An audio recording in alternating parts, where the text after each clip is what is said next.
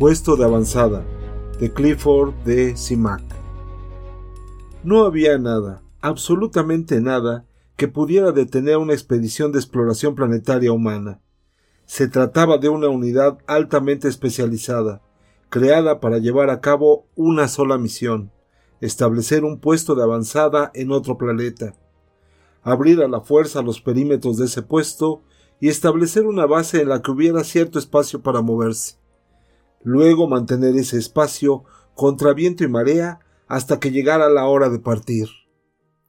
Una vez establecida la base, los cerebros de la expedición se ponían a trabajar. Inspeccionaban el lugar sin dejar piedras sin examinar. Lo ponían todo en video y lo capturaban en las cadenas de símbolos que garabateaban en sus cuadernos de campo.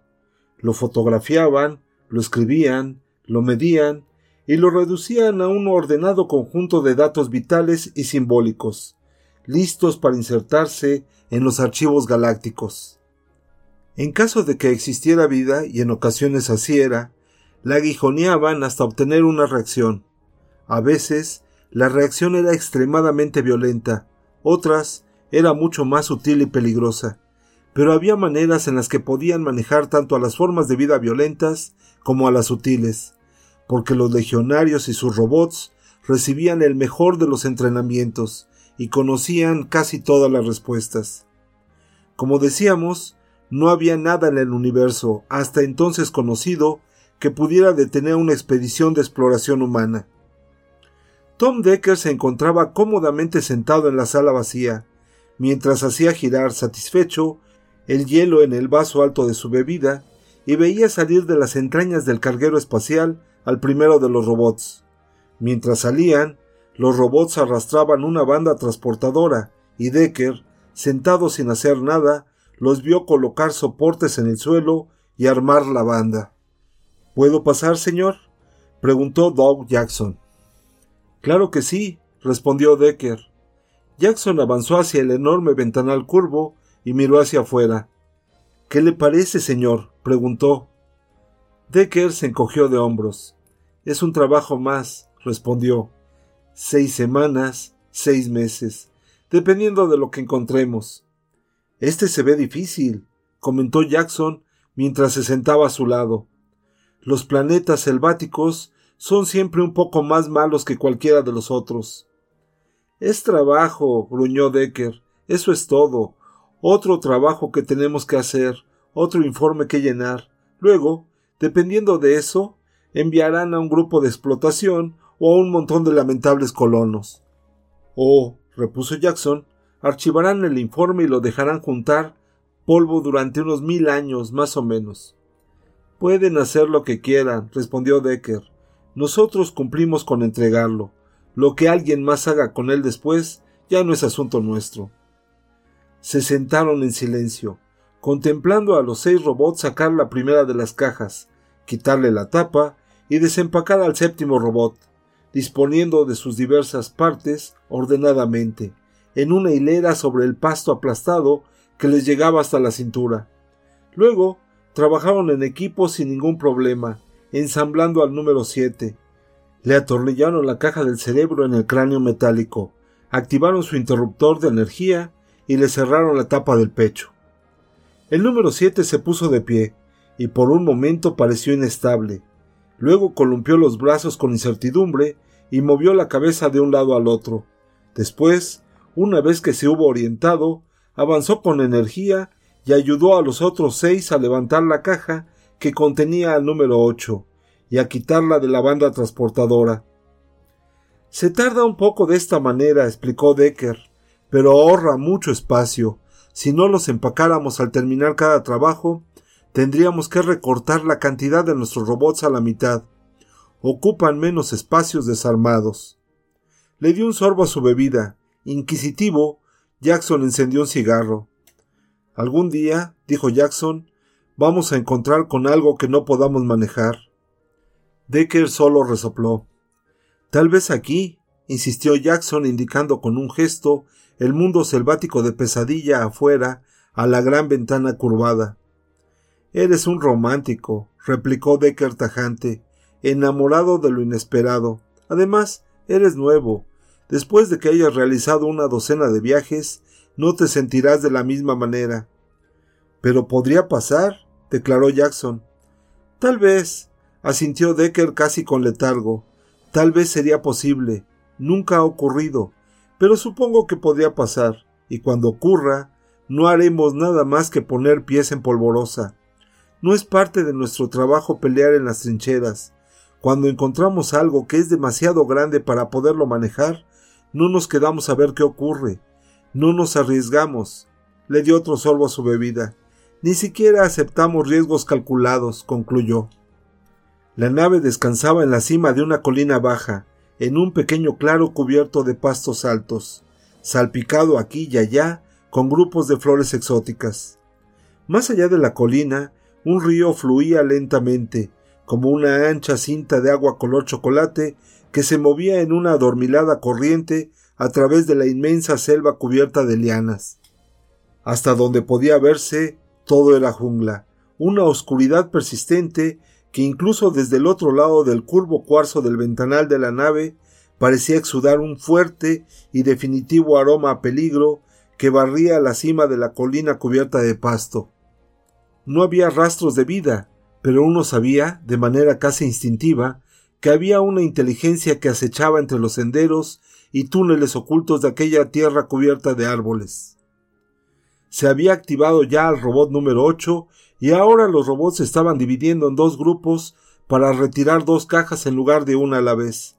Pronto estuvieron listos doce robots, que procedieron a formar tres grupos. Así, dijo Decker retomando la conversación donde la habían dejado colgada, hizo un gesto en dirección de los robots, con su vaso ahora vacío. No hay riesgos calculados. Enviamos primero a los robots. Ellos desempacan y arman a sus compañeros. Luego todos se dedican a sacar la maquinaria, armarla y ponerla a funcionar. Los hombres ni siquiera ponen un pie en el planeta, sino hasta que la nave está rodeada por un anillo de acero para protegerlos. Supongo que tiene razón, suspiró Jackson. No puede pasar nada. No nos arriesgamos en lo más mínimo, ni una sola vez. ¿Y por qué íbamos a hacerlo? preguntó Decker al tiempo que se impulsaba para levantarse de la silla ponerse de pie y estirarse. Tengo algunas cosas que hacer, dijo, revisiones de último momento y cosas así. Me voy a quedar aquí sentado un rato, dijo Jackson. Me gusta ver. Todo esto es nuevo para mí, es fascinante. También eso se te pasará, dijo Decker, en otros veinte años. En su oficina, Decker levantó el montón de informes preliminares que tenía en su escritorio y los examinó lentamente, revisando cada uno de ellos con cuidado, archivando en su mente datos básicos del mundo más allá de la nave. Trabajaba impasible, sacando la lengua para humedecer su largo y romo pulgar y pasar las hojas superiores del ordenado montón, a una pila no tan ordenada a su derecha, con las hojas hacia abajo.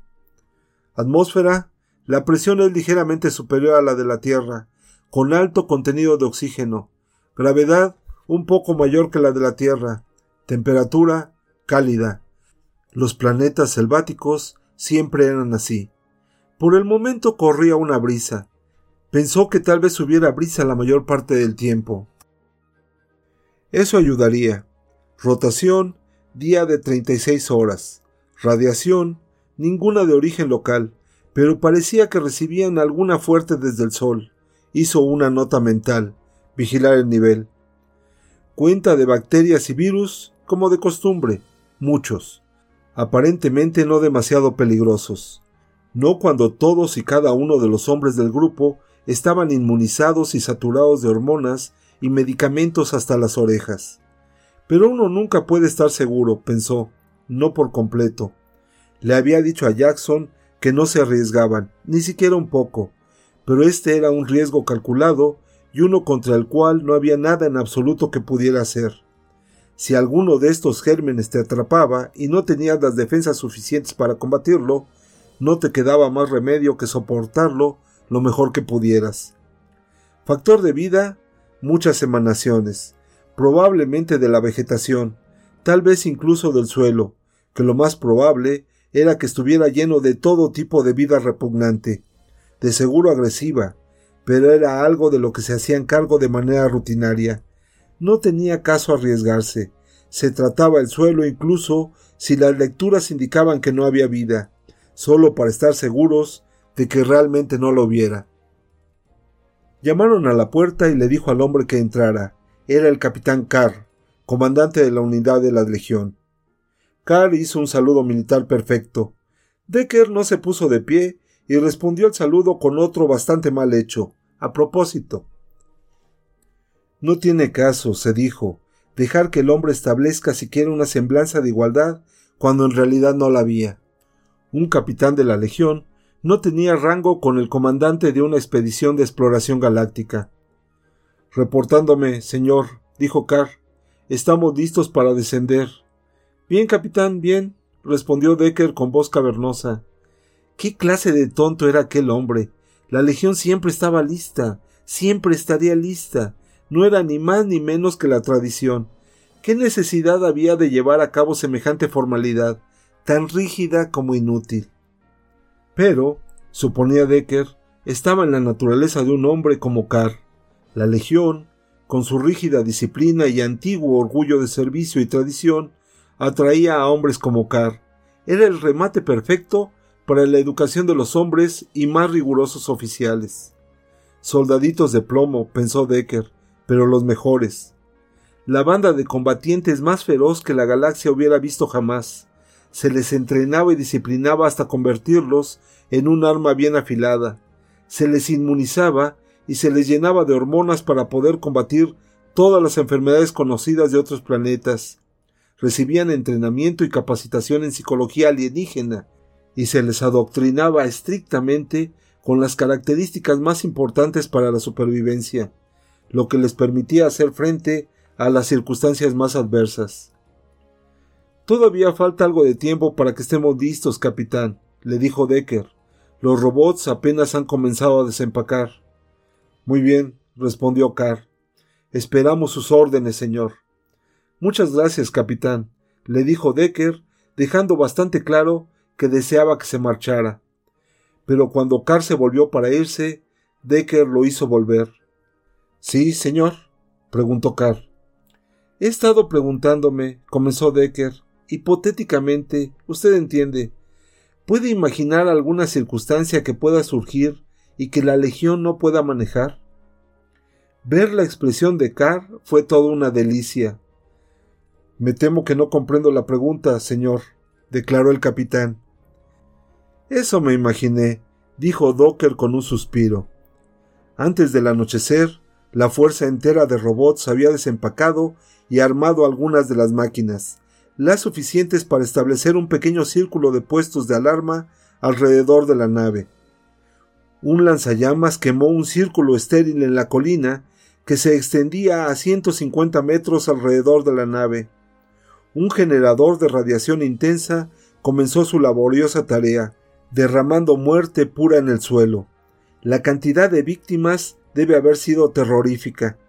En algunos puntos, el suelo prácticamente hirvió con las formas de vida moribundas que luchaban al instante y en vano por escapar de la muerte que las asaltó.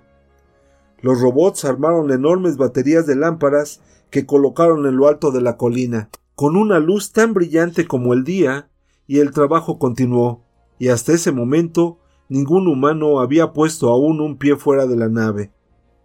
En el interior de la nave, los robots camareros pusieron la mesa en el salón para que los humanos pudieran comer mientras contemplaban lo que ocurría afuera.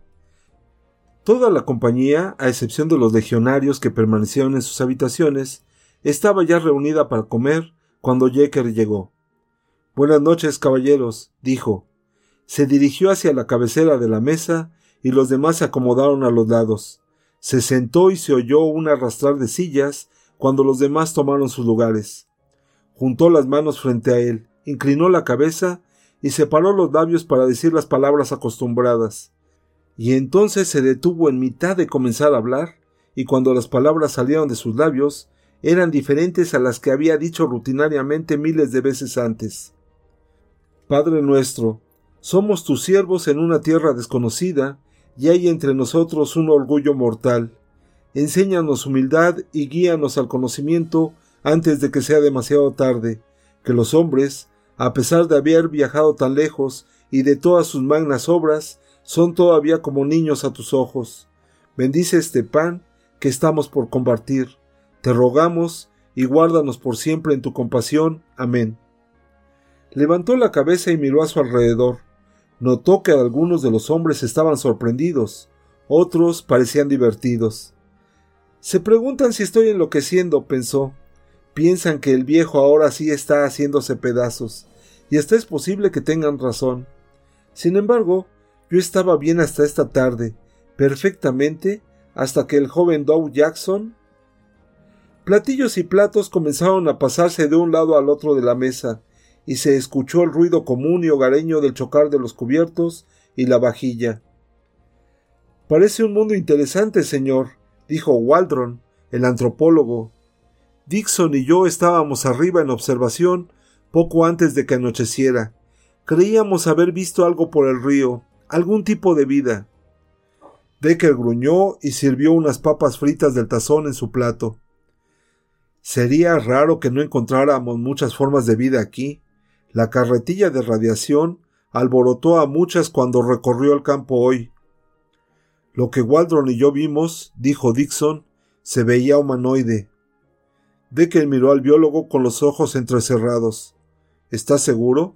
preguntó. Dixon negó con la cabeza. La visibilidad era mala. No puedo estar absolutamente seguro. Me pareció que eran dos o tres hombres de palo. Waldron asintió. Como el dibujo que haría un niño, dijo, una raya para el cuerpo, una para cada brazo y las piernas, un círculo para la cabeza, angular, sin elegancia, flaco. Aunque se veían bastante elegantes cuando se movieron, dijo Dixon, se movían como gatos, como si flotaran. Ya lo sabremos todo de ellos muy pronto, les dijo Decker con tranquilidad. En un día o dos los haremos salir. Es gracioso, pensó. En casi cada trabajo alguien informaba que acababa de ver humanoides. Por lo general no lo sabía, solía ser siempre solo su imaginación. Tal vez era que veían lo que querían ver, se dijo. Era el ansia de los hombres, lejos de otros como ellos, tratar de encontrar en un lugar extraño un tipo de vida que de alguna manera les fuera familiar. Sin embargo, el humanoide promedio, una vez que lo tenías enfrente, resultaba ser tan repulsivamente extraño que junto a él un pulpo parecía positivamente humano. He estado pensando acerca de esas montañas al oeste de aquí, dijo Franey, el geólogo de mayor rango. Lo que vimos cuando veníamos descendiendo parecen nuevas. Las montañas nuevas son buenas para trabajar. No se han desgastado y es más sencillo llegar hasta lo que sea que contengan. Enviaremos las primeras exploraciones en esa dirección, respondió Decker. Al otro lado del ventanal, la noche estaba encendida con el destello de las baterías de luces. Los relucientes robots trabajaban en brillantes pandillas. Poderosas máquinas avanzaban lentamente. Otras más pequeñas corrían entre las otras, como escarabajos asustados. Al sur saltó una gran llamarada y el cielo se pintó de rojo con las descargas de un escuadrón de lanzallamas que se había puesto en acción. Están abriendo una pista de aterrizaje, observó Decker. Allá donde sobresale aquel pedazo de jungla, el terreno está absolutamente parejo, como si fuera artificial. No se necesitará demasiado trabajo para convertirlo en una pista. Los camareros trajeron café y brandy y una caja de habanos finos. Decker y sus hombres se acomodaron en sus sillas, sin ninguna preocupación, contemplando el trabajo que se realizaba afuera de la nave. Odio esta espera, comentó Franey, mientras se sentaba cómodamente a fumar su habano. Es parte del trabajo, repuso Decker, y se sirvió más brandy en el café. Al amanecer, las últimas máquinas estaban armadas y, o bien se encontraban ya en sus puestos asignados, o estaban estacionadas en el área del depósito. Los lanzallamas habían agrandado el área quemada y tres carretillas de radiación estaban ocupadas en sus rondas. Hacia el sur, la pista de aterrizaje estaba terminada y los jets alineados y esperando, en una línea recta perfecta. Algunos de los robots, terminado su trabajo por el momento, se organizaron en apretadas filas, formando un cuadrado sólido perfecto y ordenado, ocupando el mínimo de espacio. Se quedaban ahí en ese cuadrado, esperando el momento en que volvieran a necesitarlos, un depósito de robots, una reserva de fuerza de trabajo. Finalmente, se extendió la rampa y de la nave salieron los legionarios, marchando en filas de dos, entre el crujido y el relumbrar del metal, con una precisión tan implacable que ponía en vergüenza a todas las máquinas. No llevaban estandartes ni tambores, porque esas eran cosas inútiles y la Legión, a pesar de toda su pompa y circunstancia, era una organización de despiadada eficiencia. La columna giró y se convirtió en una línea, y la línea se separó, y los pelotones se movieron hacia el perímetro del puesto de avanzada planetario. Ahí, las máquinas, los legionarios y los robots se encargaron de vigilar la frontera que la Tierra había establecido en un mundo desconocido. Los ocupados robots levantaron un pabellón de lona al aire libre, cuya tela se movía en la brisa, pusieron mesas y sillas debajo de la sombra de la lona, sacaron un refrigerador lleno con bebidas refrescantes y compartimentos extras con hielo. Finalmente, todo estuvo seguro y cómodo para que los hombres ordinarios dejaran el abrigo de la nave. Organización, se dijo Decker, organización y eficiencia y no dejar nada al azar. Tapar cada agujero antes de que se abra. Aplastar cualquier posible resistencia antes de que se convierta en resistencia. Ganar un control absoluto sobre un determinado número de metros cuadrados en el planeta y luego operar desde ahí. Más tarde, por supuesto, habría momentos en los que tendrían que arriesgarse. No se podía eliminar absolutamente. Harían viajes de campo y aun con todas las precauciones que los robots y las máquinas y los legionarios podían ofrecer, habría ciertos riesgos.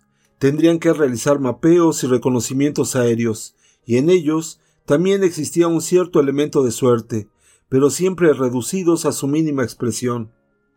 Y siempre estaría la base, una base absolutamente segura e inexpugnable, a la que cualquier expedición de campo o vuelo de vigilancia podrían replegarse y desde la cual podrían enviarse refuerzos o tomarse medidas de contraataque.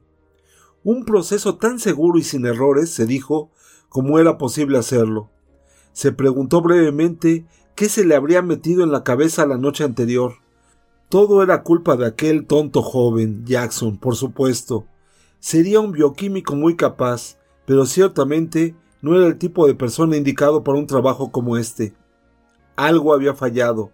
El Consejo de Selección debió haber detenido a un hombre como Jackson, debió haber notado su inestabilidad emocional.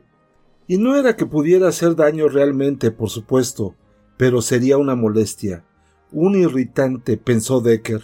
Eso es lo que es, solo un irritante. Decker colocó un montón de cosas que llevaba en brazos sobre la larga mesa debajo del alegre pabellón. De entre ellas, seleccionó un rollo de papel para mapas, lo desenrolló, lo extendió plano y lo clavó con tachuelas por las cuatro esquinas. Ya tenía dibujado en él burdamente una porción del río y las montañas al oeste.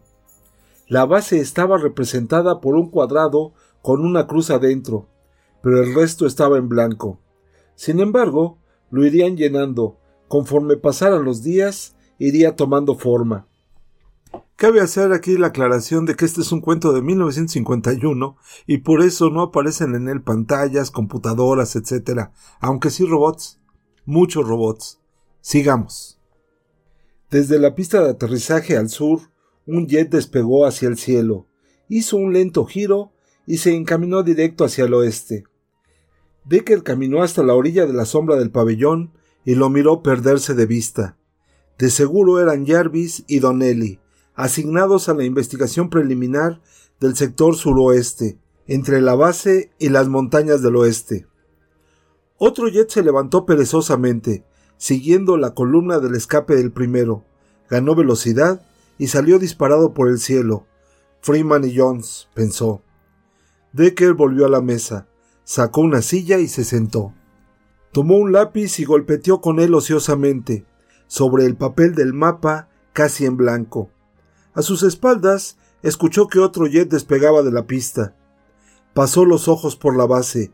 Ya comenzaba a perder su aspecto crudo, quemado por todas partes. Ya tenía algo del aspecto de la Tierra, de la eficiencia y el sentido común, y esa actitud de cumplir con el trabajo que tenían los hombres de la Tierra. Pequeños grupos de hombres estaban parados por ahí, hablando. Uno de ellos, observó Decker, estaba acuclillado, hablando con tres robots que se encontraban en la misma posición. Otros caminaban por el área dando órdenes, haciendo planes, evaluando la situación. Decker emitió un gruñido de satisfacción. Eran un grupo de hombres capaz, pensó. La mayoría tendría que esperar un tiempo antes de que realmente pudiera ponerse a trabajar, hasta que se concluyeran los primeros reconocimientos, pero incluso mientras esperaban, no permanecían ociosos. Tomarían muestras del suelo para hacer pruebas. Sonrientes robots capturarían y traerían la vida que pululaba en el suelo y aquellas cosas retorcidas y agresivas se coleccionarían para investigarlas, fotografiarlas, hacerles radiografías, disecarlas, analizarlas observarlas y someterlas a prueba para observar sus reacciones. Excavarían para sacar los árboles, las plantas y pastos y examinar los estratos del suelo. Analizarían el agua del río. Las jávegas sacarían una muestra de la vida que contenía. Se perforarían pozos para establecer los niveles freáticos. Todo eso ahí en aquel momento, mientras esperaban a que los primeros vuelos preliminares trajeran la información que indicaría otras áreas que valiera la pena investigar. Una vez que contaran con esos informes, el trabajo comenzaría realmente. Los geólogos y los especialistas en minerales sondearían las entrañas del planeta. Se establecerían puntos de observación climatológica. Los botánicos tomarían muestras en sitios diversos. Cada hombre haría el trabajo para el que había sido entrenado. Los informes de campo llegarían a la base, donde se correlacionarían y se organizarían en una imagen completa. Entonces sí habría trabajo, trabajo por montones, trabajo de día y de noche, y durante todo ese tiempo la base sería como un pedacito de la Tierra, unos cuantos metros cuadrados que se mantendrían inviolados en contra de cualquier cosa que aquel mundo desconocido pudiera lanzarles. Decker se acomodó en su silla y sintió la brisa que se metía debajo de la lona, una suave brisa que le alborotó el cabello, desordenó los papeles en la mesa y sacudió el mapa pegado con tachuelas. Es agradable, pensó, pero no lo será por mucho tiempo. Casi nunca es así. Algún día, pensó, encontraré un planeta agradable, una especie de planeta paraíso en el que el clima siempre sea perfecto, y en el que haya comida siempre al alcance, y donde los nativos sean inteligentes para poder charlar con ellos, y acompañarnos de otras maneras. Si lo encontrara, jamás lo dejaría. Me negaría a marcharme cuando la nave estuviera lista para partir. Viviría mis días en un rincón fascinante de una mugrosa galaxia, una galaxia descarnada por el hambre y la loca con el salvajismo, y la soledad más allá de todo lo que puede expresarse de la soledad. Salió de su ensueño para ver a Jackson parado en el borde del pabellón, mirándolo. ¿Qué sucede, Jackson? preguntó Decker con repentina amargura. ¿Por qué no estás? Traen a un nativo, señor, explicó Jackson sin aliento. Una de esas cosas que vieron Waldron y Dixon. Los robots lo atraparon, señor. El nativo era humanoide, pero no era humano. Como habían dicho Waldron y Dixon, era un hombre de palo, una extensión de carne y hueso del dibujo que podría hacer un niño de cuatro años. Era tan negro como el haz de espadas y no llevaba ropa de ningún tipo, pero los ojos que miraban a Decker desde la cabeza, con forma de calabaza, brillaban con una luz que bien podría ser inteligencia. Decker se tensó al mirar aquellos ojos. Luego desvió la mirada. Vio a los hombres parados en silencio en torno al pabellón, esperando, tan tensos como él. Lentamente, Decker extendió la mano hacia una de las diademas gemelas del mentógrafo. Sus dedos se cerraron sobre ella y por un momento sintió una renuencia vaga pero contundente a colocarla en su cabeza. Ponerse en contacto o intentar ponerse en contacto con una mente alienígena era perturbador. Causaba una sensación de náuseas en la boca del estómago. Era algo, pensó, que el hombre no estaba diseñado para realizar jamás, una experiencia que era completamente ajena a cualquier experiencia humana. Decker levantó la diadema lentamente, se la colocó en la cabeza e hizo un gesto hacia el segundo aparato. Por un momento, los ojos del alienígena lo miraron mientras la criatura se mantenía de pie y sin moverse. Valor, pensó Decker, valor puro y simple, es lo que necesita para estar aquí parado, en este entorno que súbitamente le es desconocido y que surgió casi de la noche a la mañana en su sitio familiar, sin moverse y muy derecho, rodeado por criaturas que deben parecerle salidas de alguna espantosa pesadilla. El humanoide dio un paso para acercarse a la mesa, estiró la mano y tomó la diadema. Manipulando con torpeza el aparato desconocido, se lo colocó en la cabeza, y ni por un solo instante sus ojos se apartaron de los ojos de Decker, siempre alertas y vigilantes. Decker se obligó a relajarse, trató de forzar su mente a asumir una actitud de calma y paz. Era algo con lo que había que tener cuidado. No había que asustar a las criaturas, sino atraerlas, tranquilizarlas, hacerlas sentir tu amistad. Estarían perturbadas y asustadas, y un pensamiento repentino, la más mínima indicación de brusquedad humana, podía ponerlos más tensos que el cuero de un tambor. Este es inteligente, se dijo a sí mismo, teniendo buen cuidado en mantener una mente serena, más inteligente de lo que uno pensaría al mirarlo lo bastante inteligente para saber que tenía que ponerse la diadema, y con el valor suficiente para hacerlo. Recibió el primer débil atismo mental del hombre de palo y sintió cómo, repentinamente, se le encogía la boca del estómago y se le clavaba un dolor en la barriga. No había nada en la imagen que recibió, nada que pudiera poner en palabras, pero había esa sensación de algo desconocido, como un aroma extraño, tenía una connotación no humana que te ponía los pelos de punta. Luchó por controlar la negra náusea causada por el repulsivo disgusto que trataba de acabar con la perfecta imagen de amistad que tenía en la mente. Somos amistosos, se obligó a pensar Decker. Somos amistosos, somos amistosos, somos... No debieron haber venido, dijo el pensamiento del hombre de palo. No te haremos daño, pensó Decker. Somos amistosos. No te lastimaremos. No te lastimaremos. No se irán jamás, dijo el humanoide. Seamos amigos, pensó Decker. Seamos amigos. Tenemos regalos. Les ayudaremos. Podemos. No debieron haber venido, dijo el pensamiento del hombre de palo. Pero como ya están aquí, nunca podrán marcharse. Síguele la corriente, se dijo Decker. Síguele la corriente, síguele la corriente. Muy bien, pensó, entonces nos quedaremos. Nos quedaremos y seremos amigos. Nos quedaremos y les enseñaremos. Les daremos las cosas que hemos traído para ustedes y nos quedaremos con ustedes. No se marcharán, dijo el pensamiento del hombre de palo, y había algo en la manera en la que expuso aquel pensamiento, algo frío, lógico y definitivo que dejó a Decker helado. El humanoide hablaba en serio. Era sincero en cada palabra de lo que decía. No pretendía ser dramático ni fanfarroneaba, y tampoco estaba tratando de engañarlos. Realmente pensaba que los humanos no se marcharían, que no vivirían para dejar el planeta. Decker sonrió para sí suavemente. Van a morir aquí, pensó el humanoide. ¿A morir? preguntó Decker. ¿Qué es morir? El pensamiento del hombre de palo se convirtió en desgusto puro. Con parsimonía levantó las manos y se quitó la diadema. La puso con cuidado sobre la mesa. Luego se volvió y se alejó caminando, y ningún hombre hizo el intento por detenerlo. Decker se quitó la diadema y la golpeó contra la mesa. Jackson dijo Toma un teléfono y dile a la legión que lo deje marcharse, que lo dejen partir que no traten de detenerlo.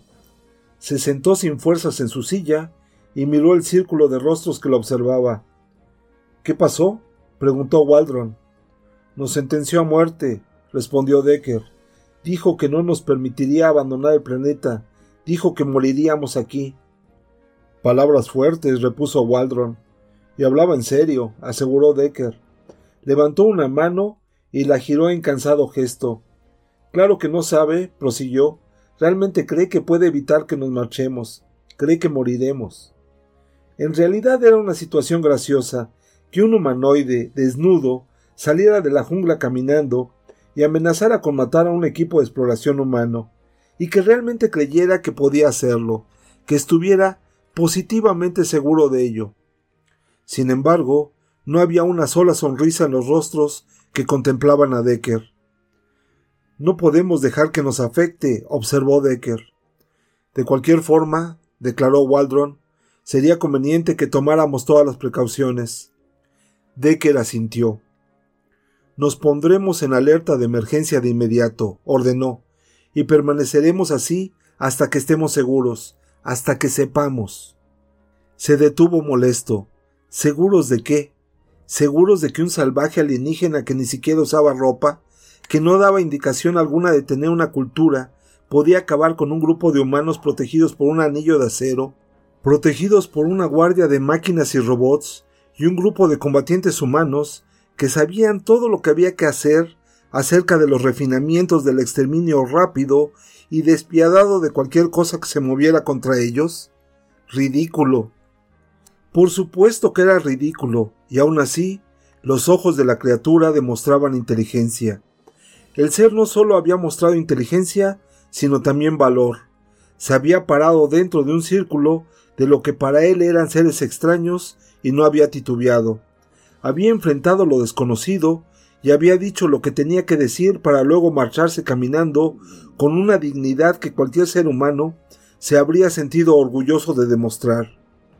Habría sabido que los seres extraños dentro de los confines de la base no eran de su propio planeta, porque dijo que no debieron haber venido, y su pensamiento había implicado que estaba consciente de que ellos no pertenecían a su mundo. Había entendido que tenía que ponerse la diadema en la cabeza, pero no podía saberse si aquello había sido más un acto de valor que de inteligencia, porque era imposible saber si se había dado cuenta de cuál era el propósito de aquel aparato, y al no saberlo, el mero hecho de colocárselo en la cabeza era de una magnitud inconmensurable. ¿Qué opinas? le preguntó Decker a Waldron. Debemos tener cuidado, respondió Waldron llanamente. Tendremos que ver dónde pisamos, tomar todas las precauciones, ahora que estamos advertidos. Pero no hay nada de qué tener miedo, nada que no podamos manejar. Estaba mintiendo, declaró Dixon. Trataba de asustarnos para echarnos de aquí. Decker negó con la cabeza. No lo creo. Yo traté de mentirle y no funcionó. Él está tan seguro de lo que piensa como nosotros mismos. El trabajo continuó. No hubo ningún ataque. Los jets despegaban y se alejaban, haciendo mapas del terreno. Los grupos de exploración de campo partieron, con todas las precauciones. Iban flanqueados por robots y legionarios y precedidos por gigantescas máquinas que cortaban, arrancaban y quemaban para ellos un camino a través del territorio más difícil con el que tenían que vérselas. Las estaciones climatológicas de radio se establecieron en puntos distantes y en la base los tabuladores del clima procesaban la información que recibían de ellas. Otras expediciones de campo viajaron por aire hasta áreas especiales señaladas para una exploración e investigación más amplia, y no sucedió nada. Transcurrieron los días, pasaron las semanas, las máquinas y los robots vigilaban y los legionarios se mantenían alertas mientras los hombres se apresuraban con su trabajo para marcharse del planeta. Se encontró un depósito de carbón y se marcó en el mapa. Se descubrió un depósito de hierro. Un área en las montañas al oeste estaba repleta de menas radioactivas. Los botánicos encontraron 27 especies de frutas comestibles. La base estaba llena de animales que se habían atrapado como especímenes y se habían quedado como mascotas. Y también se encontró un pueblo de los hombres de palo. No era un lugar muy impresionante, las chozas eran primitivas, Su infraestructura higiénica era inexistente. La gente era pacífica. Decker dejó su silla bajo el pabellón para guiar a un grupo hasta el pueblo. El grupo entró con cautela, con las armas listas, pero con mucho cuidado de no moverse demasiado rápido, de no hablar demasiado rápido, de no hacer ningún movimiento que pudiera considerarse como hostil. Los nativos se sentaron en las entradas de sus casas y los miraron. No hablaron ni se movieron, simplemente observaron cómo los humanos se dirigían al centro de la población.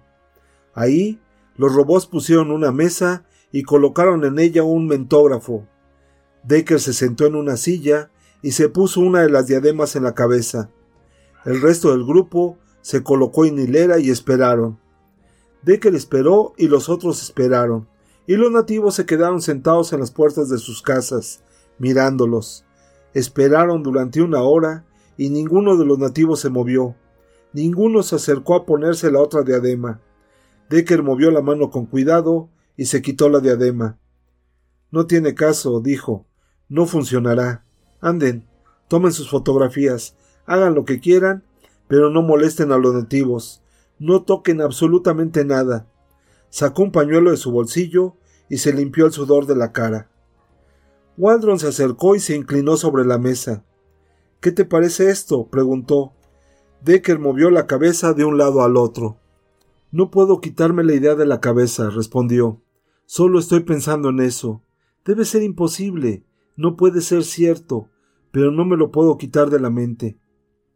A veces así sucede, repuso Waldron. Sin importar lo ilógico que algo pueda ser, se le mete a un hombre en la cabeza, como un gusano enterrado en el cerebro. Creo, dijo Decker, que ya nos han dicho todo lo que tenían que decirnos que no tiene nada más que quieran hacernos saber. Es lo que crees, respondió Waldron. Decker asintió. Es una idea curiosa, dijo. No sé de dónde la saqué, pero podría ser que así fuera. No sé.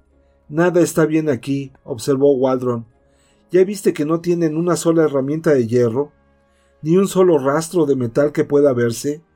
Sus utensilios de cocina son de piedra, de un tipo muy curioso, como esteatita.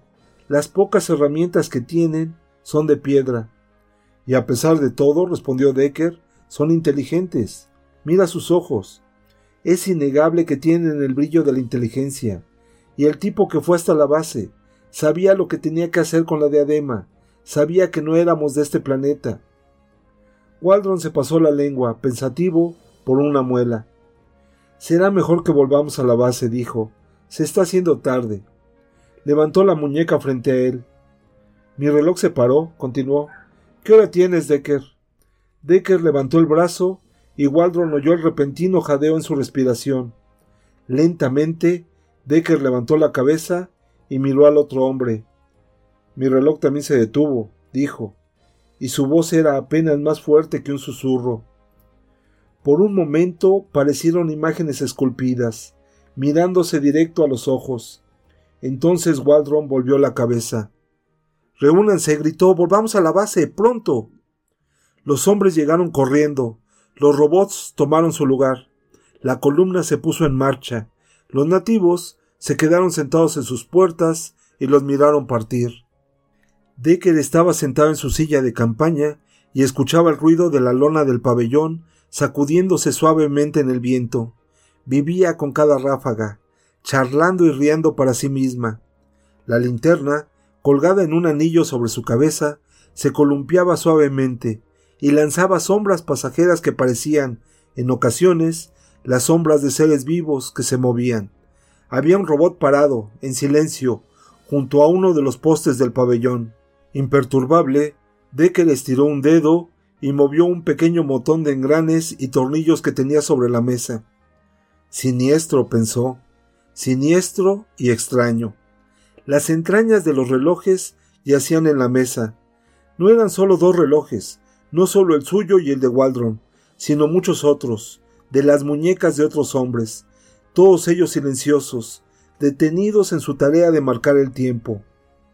La noche había caído horas antes, pero la base todavía estaba en actividad, que era a la vez enfebrecida y furtiva.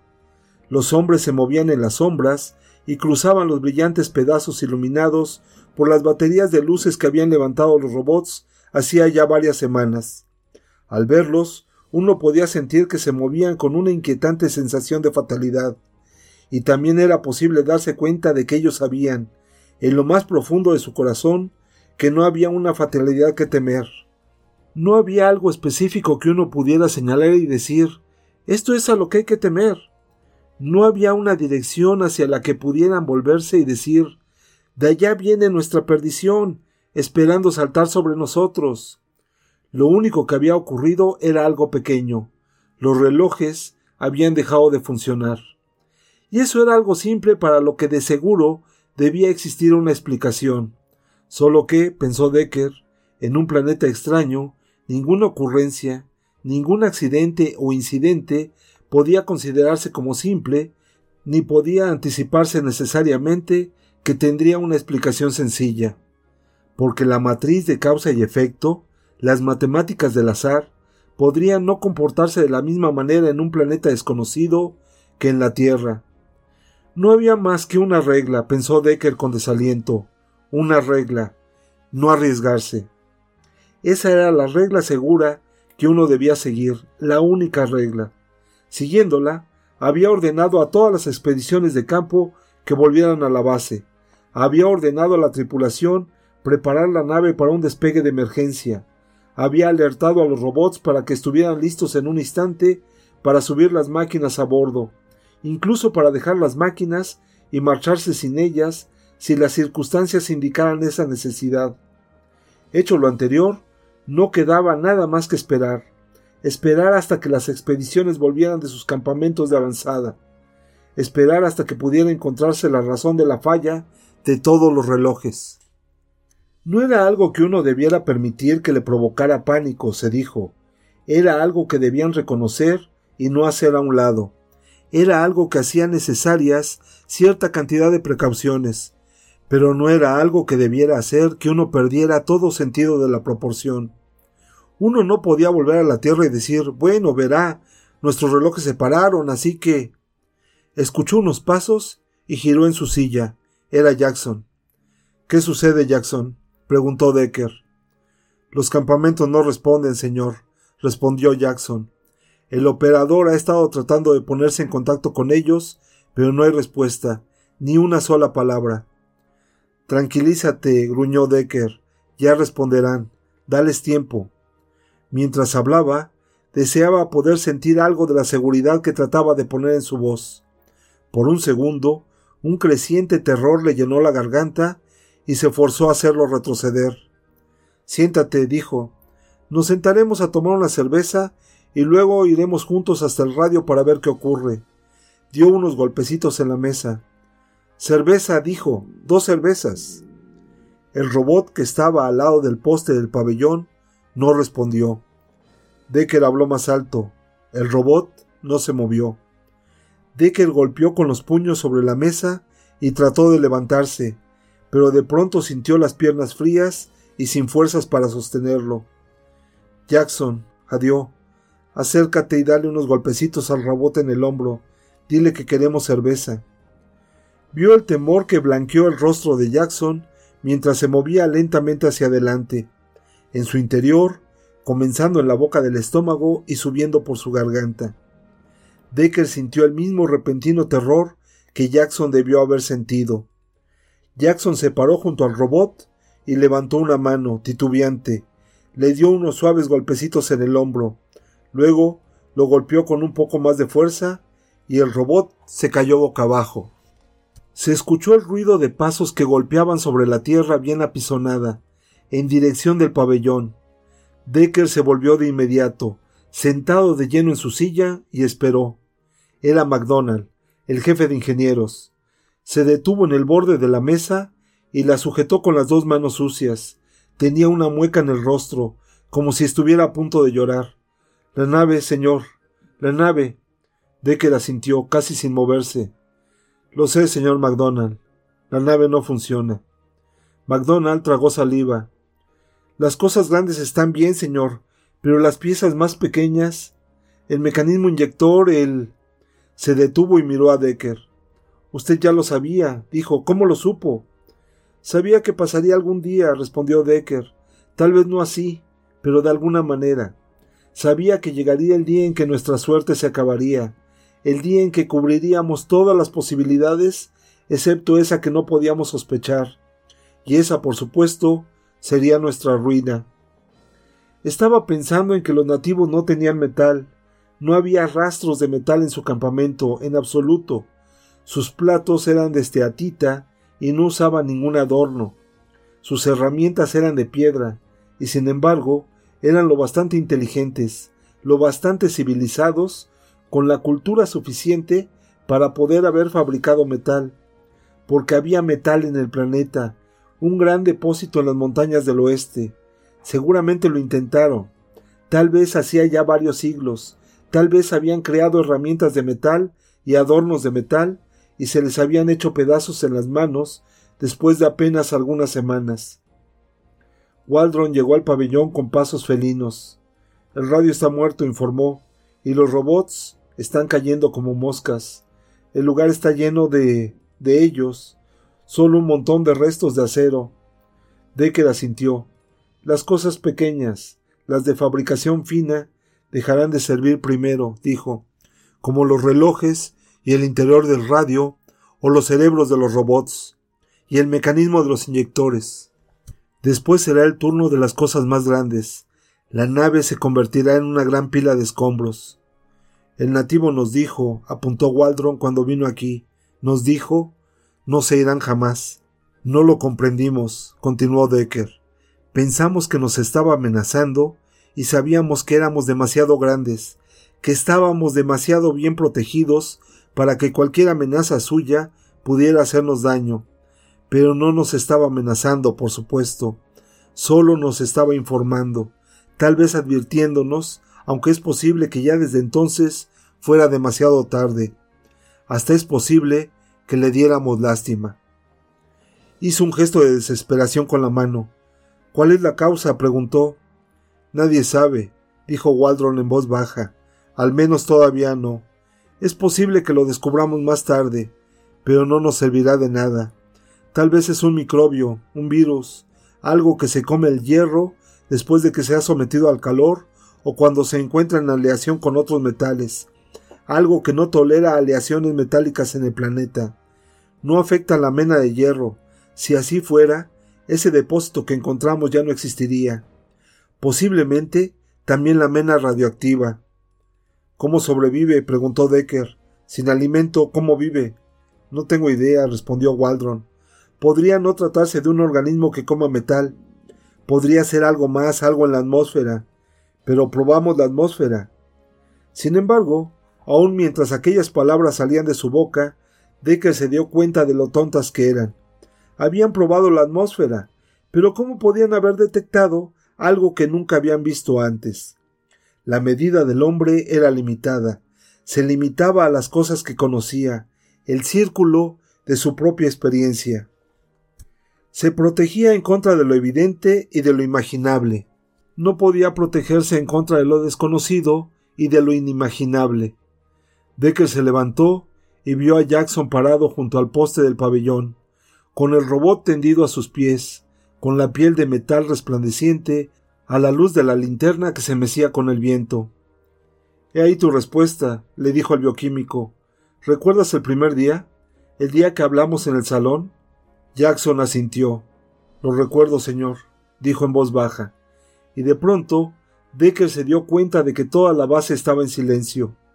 Una ráfaga de viento salió de la selva, hizo estremecer la lona y sacudió violentamente la linterna. Ahora, por primera vez desde que aterrizaron, sintió en el viento el olor extraño de un mundo desconocido. La moraleja de este cuento es que nunca debes ir a otro planeta sin estar verdaderamente preparado para lo desconocido, o por lo menos preparado para resignarte a convertirte otra vez en un hombre de piedra.